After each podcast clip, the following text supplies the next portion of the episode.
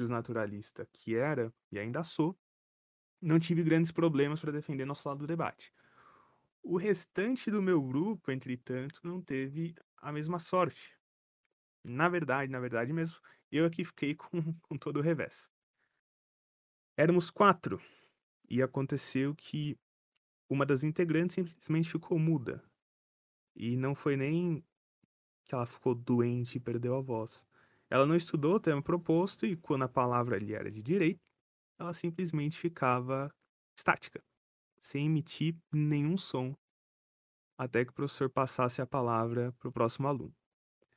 Eu, sinceramente, preferiria que a palavra continuasse com a menina muda, porque o próximo aluno do meu grupo não apenas deixou de estudar o tema, como fez o favor de inverter completamente o argumento e criticar o justnaturalismo, que era a posição que ele deveria defender. Ele falou que o direito natural perpetuava o machismo e, e era alguma espécie de sobrevivência do mais forte. Então, não bastasse criticar o que ele deveria defender, o rapaz também o fez com argumentos ruins.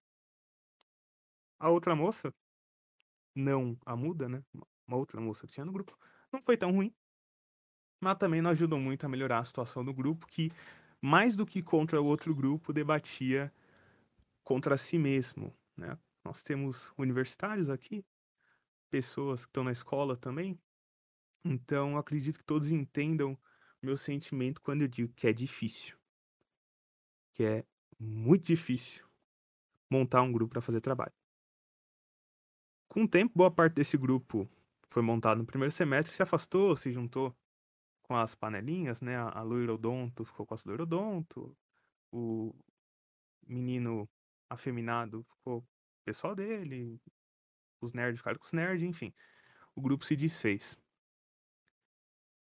Então aquilo que era tão heterogêneo acabou se dividindo em, em grupos bastante iguais, né? Cada um foi ali no seu grupinho.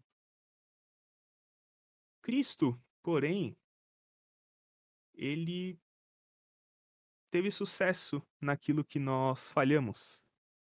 É como em tudo que nós falhamos, ele teve sucesso, ele também teve sucesso em juntar um grupo. Ele juntou um grupo bastante distinto. Um zelote, que era um militante radical do nacionalismo judaico, com um publicano, que era um judeu que servia os interesses de Roma. Um estudioso das escrituras, uh, como Natanael, e pescadores e letrados. Cristo chamou para si essas pessoas tão diferentes e as tornou um corpo que até hoje se expande, se diversifica cada vez mais e que será também hoje objeto da nossa reflexão. Então peço que vocês, por favor, acompanhem a leitura da palavra de Deus no livro de Atos, capítulo 1, dos versos 1 a 11. Eu vou ler na ARA, mas acompanhem na, na versão que vocês tiverem aí. A do bot é ARC, né? Mas não, não tem tanta diferença. Eu só vou pedir que vocês, de preferência, abram a Bíblia mesmo, ao invés de ler pelo bot, porque a gente vai ficar indo e, e voltando em outras passagens. Então, pra, mas a gente vai precisar estar tá com Atos aberto aqui, então, para ficar mais fácil. Pois bem, eis a palavra de Deus. Escrevi o primeiro livro, ó Teófilo, relatando todas as coisas que Jesus começou a fazer e a ensinar, até o dia em que, depois de haver dado mandamentos por intermédio do Espírito Santo aos apóstolos que escolhera, elevado às alturas. Os que estavam reunidos lhe perguntaram. Respondeu-lhes: Não vos compete conhecer as que o Pai reservou viva autoridade até os confins da terra. Ditas essas palavras, foi Jesus elevado às alturas à vista deles, e uma nuvem o encobriu de seus olhos. E estando eles com os olhos fitos no céu enquanto Jesus subia, eis que dois varões vestidos de branco se puseram ao lado deles.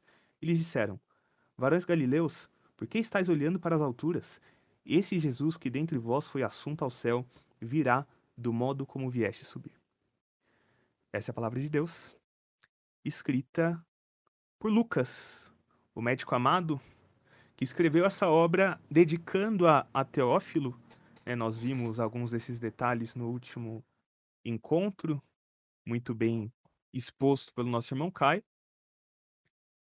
Então, Lucas dedica essa obra a Teófilo como uma continuação do livro que nós conhecemos como o Evangelho segundo Lucas. A verdade é que ambos os livros, Lucas e Atos, devem ser considerados como partes de um todo. É possível incorrer no erro de achar que são obras distintas, que têm apenas como ponto de convergência o mesmo autor, como, por exemplo, Cristianismo Puro e Simples e Cartas de um Diabo ao Seu Aprendiz são obras independentes entre si, muito embora tenham sido escritas por C.S. Lewis. Nossa situação aqui é muito mais parecida com as Crônicas de Narnia que, embora cada um dos livros apresente histórias diferentes, fazem parte de uma mesma obra, de uma mesma narrativa. Então, a linha divisória entre Lucas e Atos, muito embora eles se tratem de uma mesma obra num sentido geral, é o modo de atuação do próprio Cristo. No Evangelho, Lucas registra o trabalho de Jesus entre os homens quando ele mesmo estava aqui em forma de homem sobre a terra. Enquanto em Atos, Lucas registra o trabalho deste mesmo Cristo entre os homens, porém agora em seu trono de glória no céu, após a sua ascensão. Dessa maneira, fica claro que o personagem principal do livro de Atos não é Pedro, não é Paulo ou qualquer outro apóstolo, mas o próprio Cristo. Isso nos impede de fazer uma leitura, como bem alertou Caio, moralista ou exemplarista das escrituras. Nós não devemos olhar um negócio meio EBD uh, ah, para o texto bíblico e dizer tenha fé de Pedro que levantou o paralítico, ou tenha o ímpeto missionário de Paulo e pregue pelo mundo afora. Essas coisas são boas.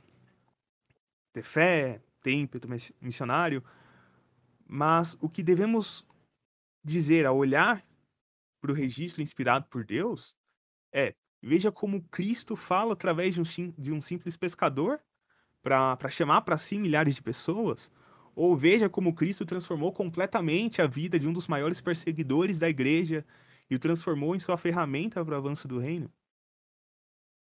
Tudo aqui, nesse livro, é sobre Cristo e o seu governo soberano sobre toda a existência. E o nosso primeiro ponto é intimamente ligado a isso. Cristo instituiu a sua igreja. Lucas registra no seu evangelho, como a gente vê no próprio primeiro verso daqui de Atos, o que Cristo começou a fazer e ensinar. Isso é, mesmo tendo feito um exame detalhado e, e, consultado as mais diversas testemunhas oculares do ministério de Jesus, Lucas não se considerou capaz de registrar tudo aquilo que Cristo realizou. Da mesma maneira que João fez e escreveu em João 21, 25. Está escrito assim: Há, porém, ainda muitas outras coisas que Jesus fez. Se todas elas fossem relatadas uma por uma, creio eu que nem no mundo inteiro se caberiam os livros que seriam escritos. Todas essas coisas foram registradas como vemos no verso 2, até o dia em que foi elevado às alturas. A ascensão, ela marca o fim do evangelho. Paulo escreve aos crentes de Éfeso, em Efésios 4:10, que aquele que desceu é o mesmo que subiu acima de todos os céus para cumprir todas as coisas. Então a ascensão, ela é o cumprimento do evangelho ela é o ato final das obras redentivas, das obras salvadoras. A partir do momento que Cristo é assunto aos céus, acabou. E, por outro lado, na verdade, não diria por outro lado, porque daria a ideia de uma contrariedade, mas em decorrência disso, a gente tem que ver que Cristo não simplesmente terminou o que tinha que fazer, então, e subiu para bater cartão no céu, dizendo: vocês que lutem. Pelo contrário, Cristo prometeu que estaria presente até o fim. E o fez através da instituição de ministros. Se a gente observar a sequência do texto de Efésios que a gente acabou de ler, a gente leu 10, se a gente dá uma olhadinha lá no 11, nós vemos que a conclusão dele é justamente que Jesus, tendo cumprido todas as coisas, chamou uns para apóstolos, outros para evangelistas, outros para pastores, etc. E a estes ministros, ele entregou o mandamento da pregação do evangelho, o famoso ID, que a gente já conhece uh, de longa data. Então, ou seja, terminada na ascensão a obra redentora, isso é, aquilo que era necessário para que a salvação fosse conquistada, Cristo inaugura uma nova era, na qual a igreja leva as boas novas dessa obra consumada para todo mundo. Por 40 dias, então, Cristo aparece para os seus discípulos, dando provas incontestáveis da sua ressurreição, como a gente vê no verso 3. E é importante ressaltar que durante esses 40 dias, Jesus não ficou junto aos discípulos como antes da sua morte e ressurreição.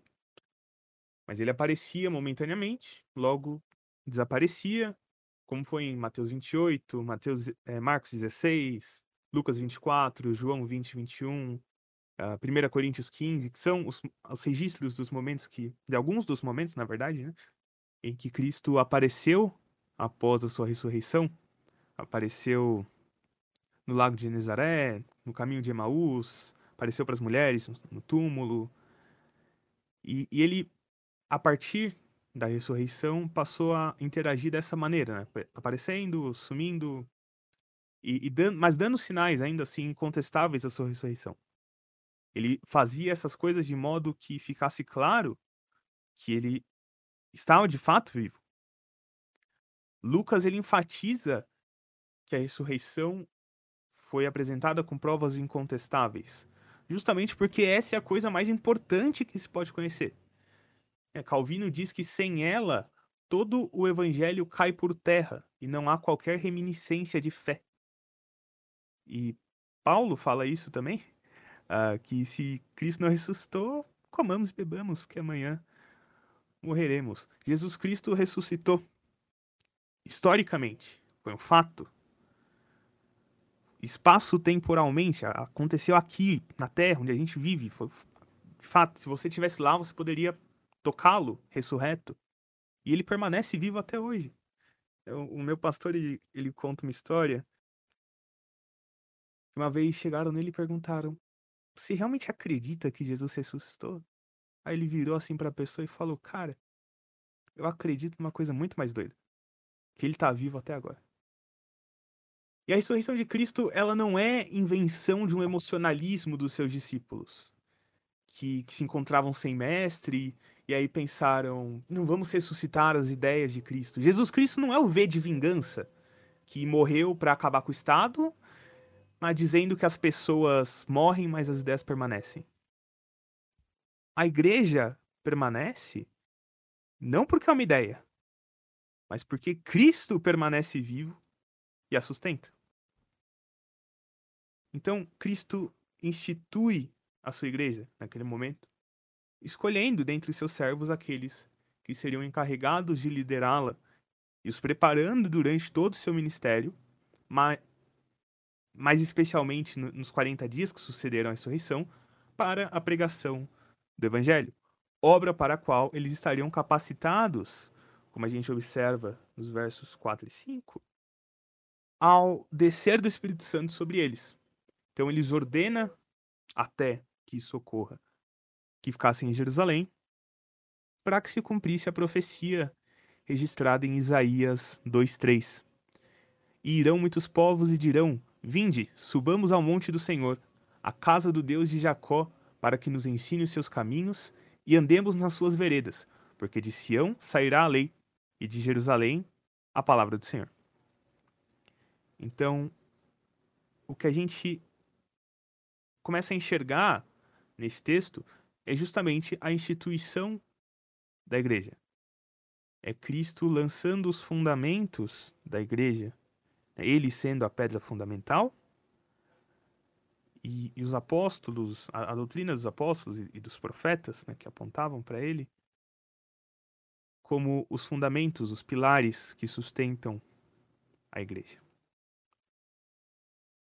E isso nos leva ao segundo ponto, mas antes do segundo ponto, né, deixar claro que caso hajam comentários, perguntas, críticas, uh, qualquer coisa aí, o chat tá aberto. Né? É isso.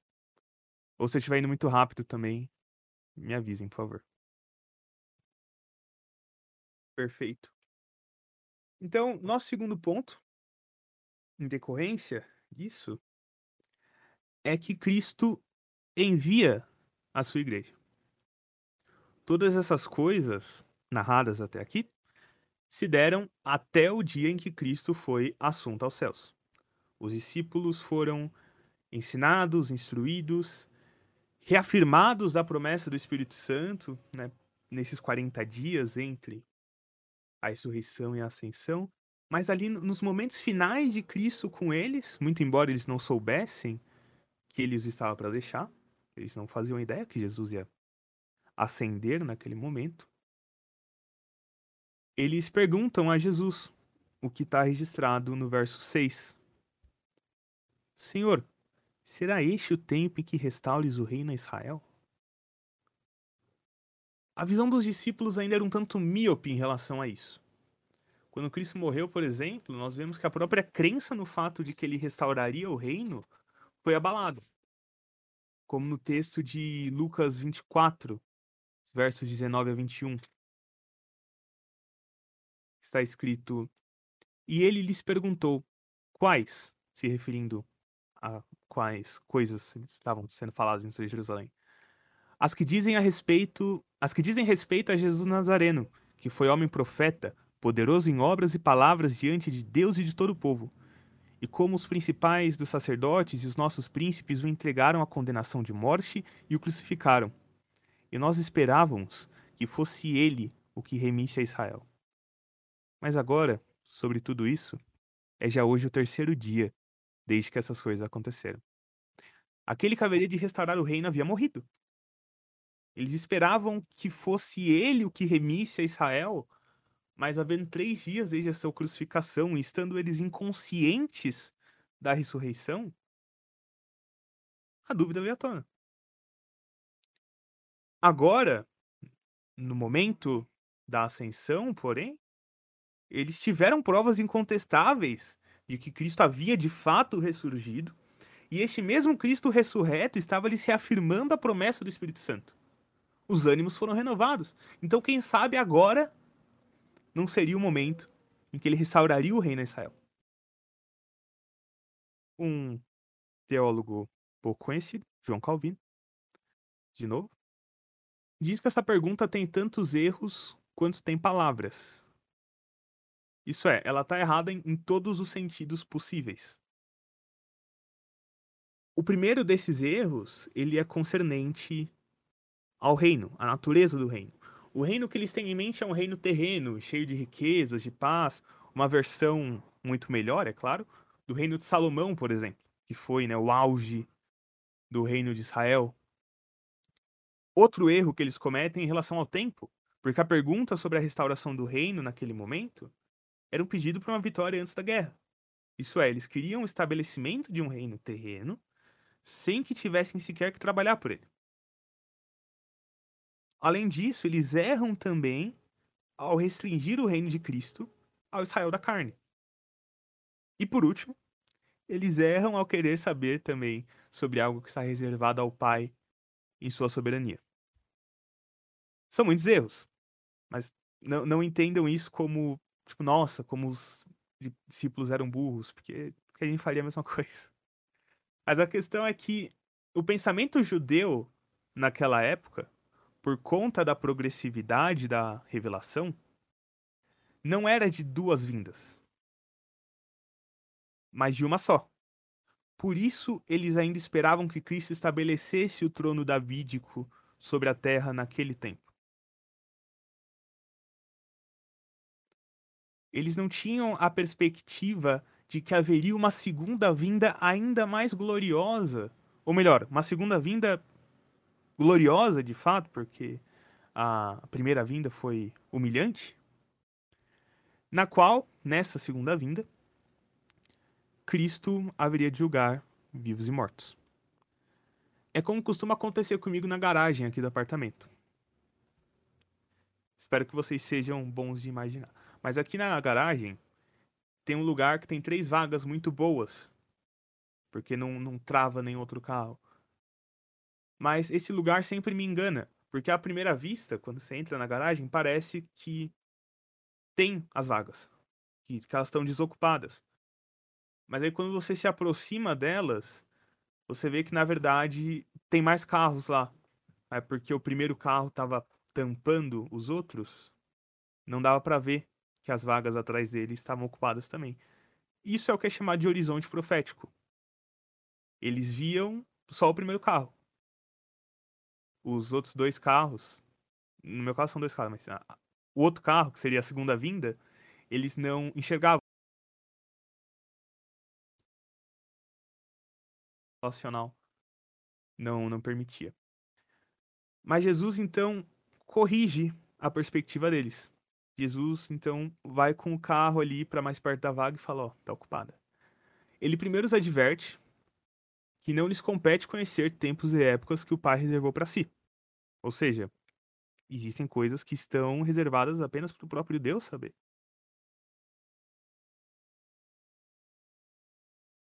Mas ele também responde a pergunta com que nós lemos no verso 8. Mas recebereis poder ao descer sobre vós o Espírito Santo, e sereis minhas testemunhas tanto em Jerusalém, como em toda a Judéia e Samaria e a... Essa resposta está intimamente ligada à profecia de Isaías 49, 6,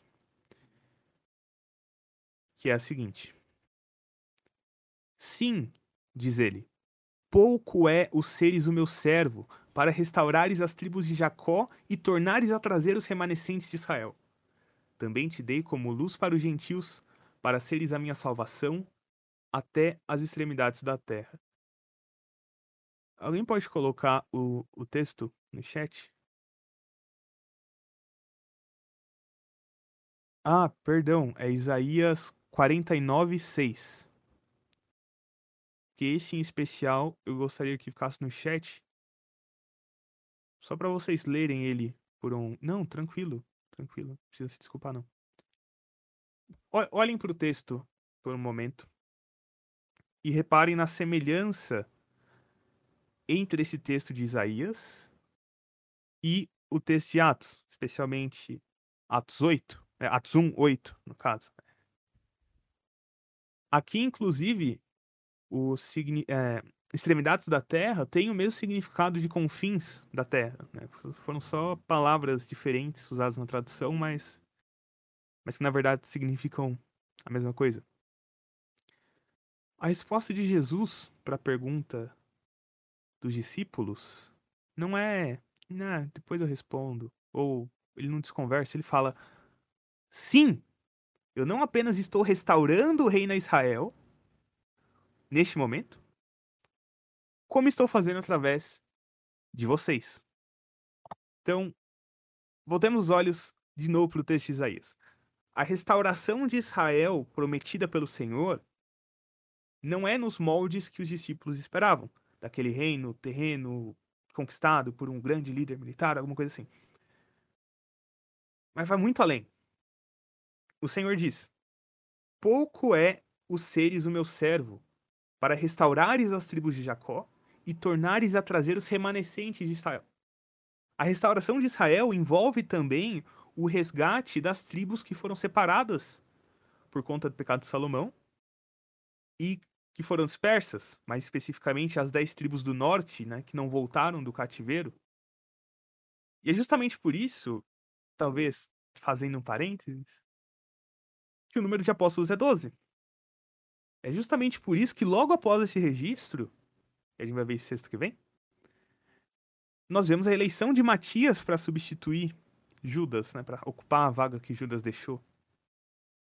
O número de 12 apóstolos era necessário justamente porque era através deles que Cristo estava dando continuidade à restauração das doze tribos, que agora são representadas pelos doze apóstolos. Essa, é, esse é mais um exemplo da, das continuidades e descontinuidades da aliança. O que antes eram as doze tribos, agora são representados pelos doze apóstolos. O reverendo Chung disse muito bem que Cristo ministrou por três anos, restaurando a Israel na figura daqueles apóstolos. A restauração prometida pelo Senhor era justamente a do ajuntamento de Israel, de trazer de volta aqueles que foram dispersos. E o que é a igreja se não o ajuntamento do povo de Deus? E ainda assim, diz o Senhor, é muito pouco restaurar as tribos de Jacó. Os gentios também são inseridos no povo de Deus como nós vemos não apenas no texto de Atos, no texto de Isaías, mas também no texto de Ezequiel 36, dos versos 23 a 25. E os gentios saberão que eu sou o Senhor, diz o Senhor Deus, quando eu for santificado aos seus olhos, e vos tomarei dentre os gentios, e vos congregarei de todas as terras, e vos trarei para a vossa terra. Então aspergirei água pura sobre vós, e ficareis purificados de todas as vossas imundícias, e de todos os vossos ídolos vos purificarei. O reino de Deus transcende barreiras étnicas e nacionais, mas alcança todo o povo, língua e nação. Esse é o cumprimento da promessa que o Senhor fez a Abraão, de que pelo descendente dele seriam benditas todas as nações da terra. Além disso, o Senhor Deus promete, através do profeta, Ezequiel mais especificamente, a aspersão de água pura, isto é, do Espírito Santo. Voltemos os olhos agora para o texto de Atos. Com todas essas coisas em vista, não dá para dizer que Jesus estava desconversando ou saindo pela tangente. Não dá para dizer que Jesus estava falando, não, isso aí a gente vê depois. Da mesma forma só futuramente. Mas ele estava ali, naquele momento, inaugurando o seu reino e estabelecendo esse reino através do envio dos apóstolos. Eles seriam então capacitados pelo Espírito Santo com poder para serem testemunhas de Cristo, tanto em Jerusalém, como em toda a Judéia e Samaria, e até os confins da terra. Essa é a missão da igreja. Inclusive é interessante ressaltar que, e, e o Caio fez isso muito bem também no, no último estudo, que embora essa seja a ordem que a gente vê os registros no livro de Atos, né? Primeiro em Jerusalém, Judéia, Samaria e até, até Roma, né? O maior império do mundo no momento. Essa não é uma ordem paulatina para nós, no sentido de que a gente deveria primeiro pregar na nossa cidade, depois no país, né, Judéia e Samaria, e depois ir para os confins da terra em missões transculturais e afins. Não! A missão da igreja não é um jogo de videogame que você vai subindo de nível. A Ara, por exemplo, foi muito feliz na tradução. Acho que eu bati no microfone aqui sem querer, espero que não tenha dado para ouvir. Mas ela foi muito feliz na tradução, optando por tanto em como em e até. Porque dá justamente a ideia de simultaneidade na pregação do evangelho nesses lugares. É importante que o evangelho seja pregado para toda criatura. Porque, de fato, se a gente for esperar converter São Paulo inteira, o Brasil inteiro, para então mandar missionários, Desculpa, mas não dá. Cristo, portanto, envia a sua igreja para que sejam pregadas as boas novas de um reino que não é mais futuro. Como João Batista pregava, está próximo o reino de Deus, do céu. Mas como Jesus pregava, é um reino que é chegado. Este e com este eu digo desde o momento da ascensão e, e este momento agora em que nós estamos, é o fim dos tempos, do qual os profetas falavam no Antigo Testamento, e agora, no reino inaugurado de Cristo, nós somos comissionados a espalhar as boas novas, a fim de alcançar aqueles a quem o Senhor predestinou para a salvação. Em todo o mundo, a fim de que se cumpram as promessas de que os gentios reconheceriam que o Senhor é Deus e que pela semente de Abraão, isto é Cristo, seriam benditas todas as nações. É a missão da igreja, é a nossa missão pregar o evangelho. É a nossa missão espalhar as boas novas de salvação a tempo e fora de tempo. É isso que Cristo responde para os discípulos. Eles perguntam: é agora que vai estabelecer o reino? É agora que você vai cortar a cabeça de César, uh, destruir as legiões romanas e. Não. Ele fala: é agora que eu vou estabelecer meu reino, sim. Mas vocês serão minhas testemunhas pregando o evangelho.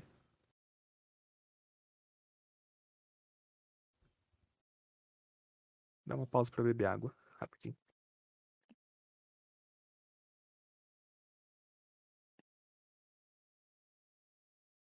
Ditas essas palavras, diz o verso 9, foi Jesus elevado às alturas à vista deles, e uma nuvem o encobriu dos seus olhos. E este é o nosso terceiro ponto, em decorrência disso, na verdade, que Cristo governa a sua igreja, governa soberanamente em seu trono. O credo apostólico diz que nós cremos em Jesus Cristo, que, entre outras coisas, subiu ao céu e está assentado à direita do Deus Pai Todo-Poderoso. Mas o que significa isso?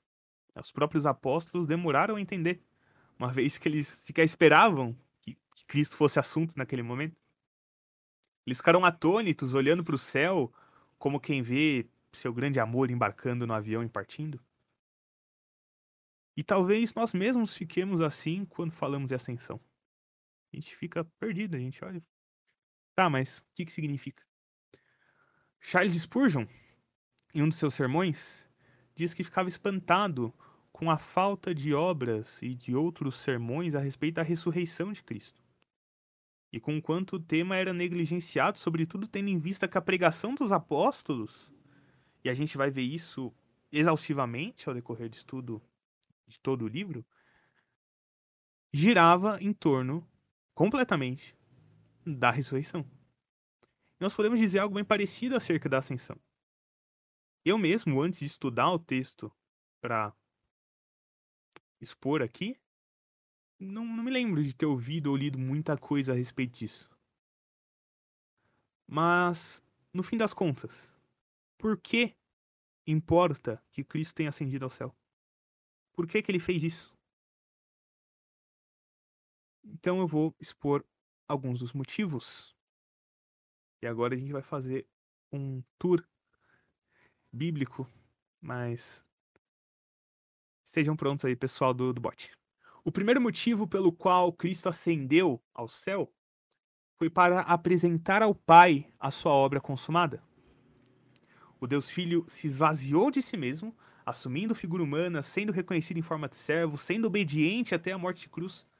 Ele foi então ressuscitado dentre os mortos e assunto ao céu. Ele se coloca diante do Pai e o apresenta o fruto do seu trabalho. Em Daniel 7 nós temos esse registro. O filho do homem se colocando diante do ancião de dias e recebendo todo o poder, como está escrito nos versos 13 e 14, Daniel 7.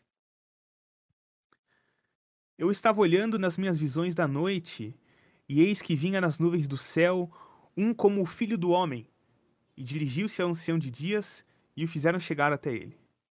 E foi-lhe dado o domínio e a honra e o reino para que todos os povos, nações e línguas o servissem.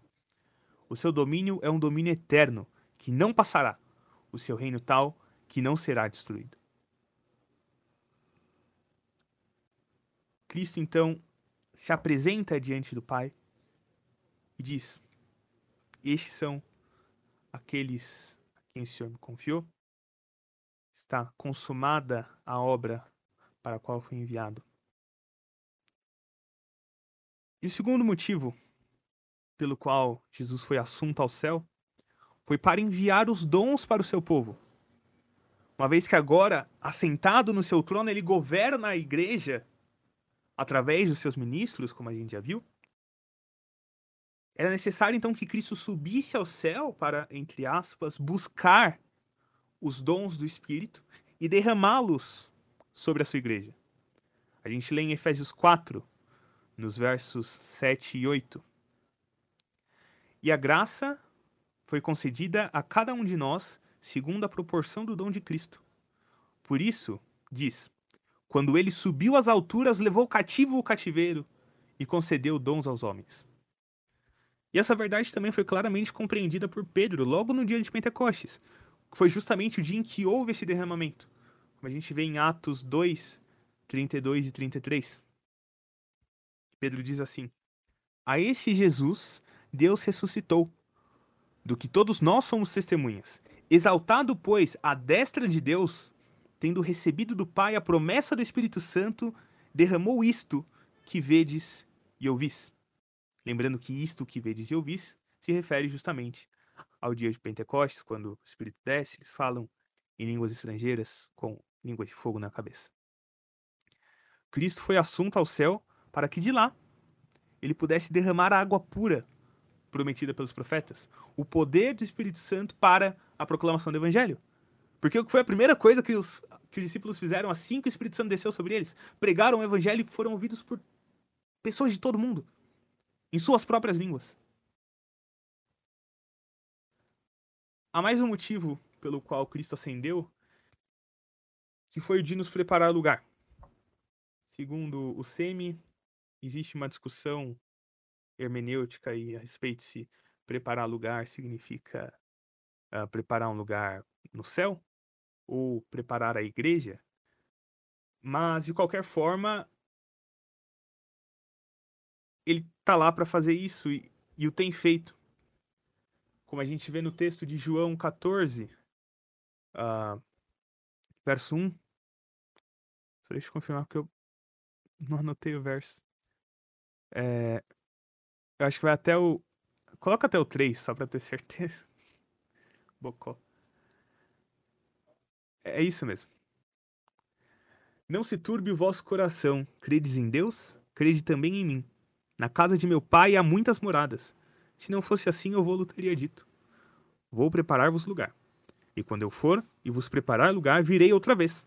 E vos levarei para mim mesmo, para que onde eu estiver, estejais vós também. Aqui, imaginando né, que ele esteja preparando lugar no céu, ele está preparando uma habitação para a igreja, ele não está parado. Enquanto nós trabalhamos aqui, cumprindo a grande comissão, ele trabalha no céu, nos preparando uma morada. Como disse o reverendo Augusto, deve ser um lugar maravilhoso, porque está há dois mil anos sendo preparado. Em quarto lugar, ele subiu ao céu para fazer por nós. Paulo escreveu a Timóteo na primeira carta, capítulo 2, verso 5. Porquanto há um só Deus e um só mediador entre Deus e os homens, Cristo Jesus, homem. Da mesma maneira que nós lemos também na primeira epístola de João, uh, capítulo 2, verso 1. Meus filhinhos, essas coisas vos escrevo para que não pequeis. E se alguém pecar, temos um advogado para com o Pai, Jesus Cristo, o justo. Ele está à direita de Deus intercedendo pela igreja. Infelizmente, nós ainda pecamos. Mas graças a Deus nós temos a certeza de que Cristo está em seu trono, mostrando as marcas em suas mãos, em seus pés, no seu lado, dizendo: Eu paguei essa dívida. Ele levou sobre si a punição dos pecados que deveria cair sobre nós, oferecendo-se a si mesmo como sacrifício. O Cordeiro perfeito e o sumo sacerdote perfeito. Então, nessa posição, Jesus Cristo homem. Ou seja, nós temos um representante da humanidade ao lado de Deus, intercedendo por nós, dizendo: Pai, eu paguei esses pecados. Por último, Cristo foi assunto ao céu para que se assentasse em seu trono e estabelecesse o seu reino, e de lá viesse reinar conosco. E estando eles com os olhos fitos no céu, diz o versículo 10. Calma aí que o, o Nicolas mandou uma dúvida. Carlos, só uma dúvida. Como o Espírito Santo atuava antes do relato de Atos 2, 32, 33? Cara, difícil. É... Exato. Obrigado, Semi. Eu, sinceramente, não, não saberia responder aqui de modo satisfatório. Eu sei que o Mauro Meister fez uma. uma, uma que tá Fiel sobre isso. Talvez seja mais apropriado consultá-lo do que a mim.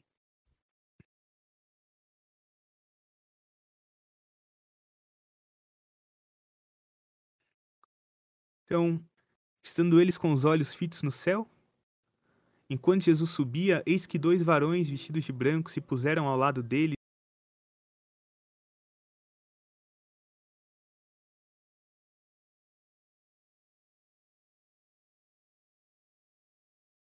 E lhes disseram: Cristo já reina soberano sobre todas as coisas.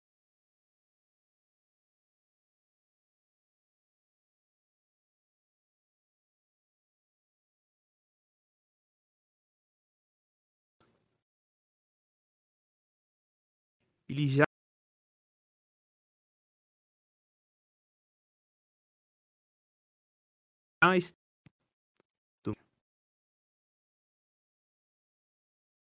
faremos pois à vista né? como nós podemos aplicar essas vidas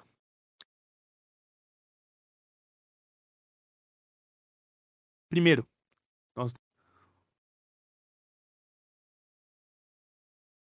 tudo que era necessário ser pago para que o pecado já foi pago. Pelo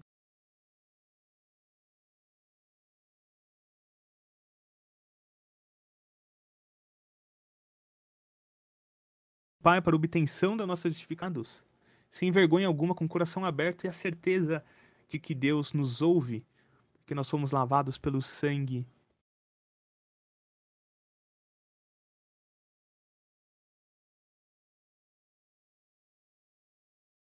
do seu filho. Quanto mais agora reconciliados.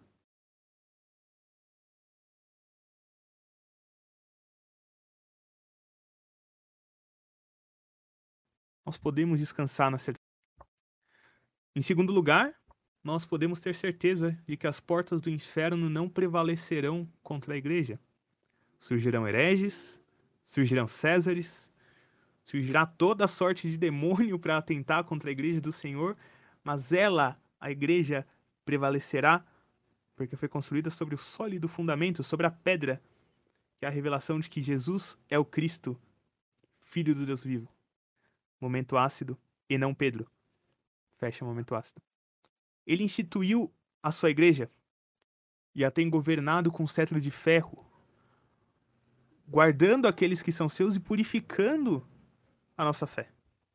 Então não é o coronavírus, não é o João Dória ou, qualquer outra coisa que vai abalar a igreja de Jesus Cristo. Porque ele governa soberanamente sua igreja. Em terceiro lugar, nós devemos lembrar que nós somos batizados com o Espírito Santo. E com isso, não apenas nosso coração foi regenerado e nossos olhos abertos, mas também fomos capacitados com poder para a pregação do Evangelho. Evangelho este que é o poder de Deus para a salvação, primeiro do judeu e também do grego. Não devemos nos envergonhar dessa mensagem, mas pregá-la a tempo e fora de tempo, confiando e sabendo sempre que o Senhor é quem opera o crescimento. Em quarto lugar, devemos lembrar que o reino de Deus, de Cristo, que é Deus, já está inaugurado.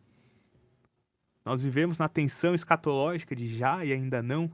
Ele ainda não reina corporalmente conosco nos novos céus e nova terra, mas já reina soberano em seu alto sublime trono. Por mais que Lulas, Dórias, Bolsonaros, Trumps, Bidens se assentem nos palácios, e eu citei o Trump e o Biden sem escrever, e agora eu perdi a piada que eu tinha escrito, que é nos palácios de Brasília, onde não se acende a luz do sol com 220 volts. Quem conhece a música conhece. Por mais que todos esses ocupem suas cadeiras em seus palácios, Cristo está assentado sobre o trono da história. Cristo, e não qualquer governante dos nossos tempos ou de qualquer outro tempo, é quem está assentado regendo a história soberanamente.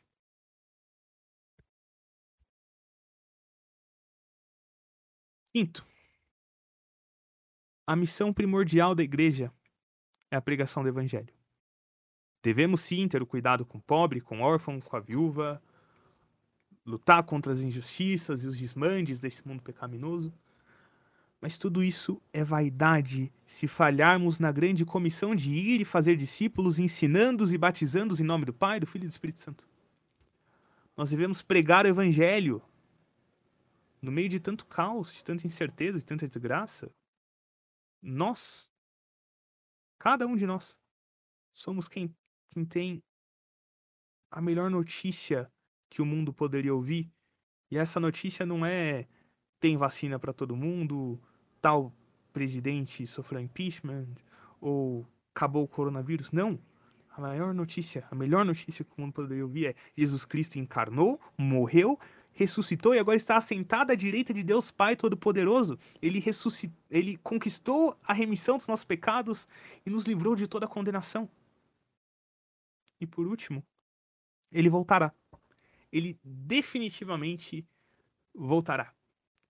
Ele voltará e será um evento glorioso, de maneira que palavras são insuficientes para expressar o tamanho da glória que nos aguarda. Nós seremos livres da presença do pecado e de toda a dor causada por ele. Não haverá mais morte, ele enxugará nossas lágrimas, ele nos consolará. Enfim, estaremos com o nosso muito amado Senhor. E essa é a nossa esperança. Nós devemos viver com os olhos na eternidade, sabendo que apesar de qualquer coisa que possa nos acontecer nessa vida, há um reino de paz e de justiça com Cristo nos aguardando. E esse Jesus, que dentre vós foi assunto ao céu, virá do modo como vieste subir. Que o Senhor nos auxilie a aplicar essas verdades em nossa vida e nos permita pregar o Evangelho onde quer que estejamos. Amém.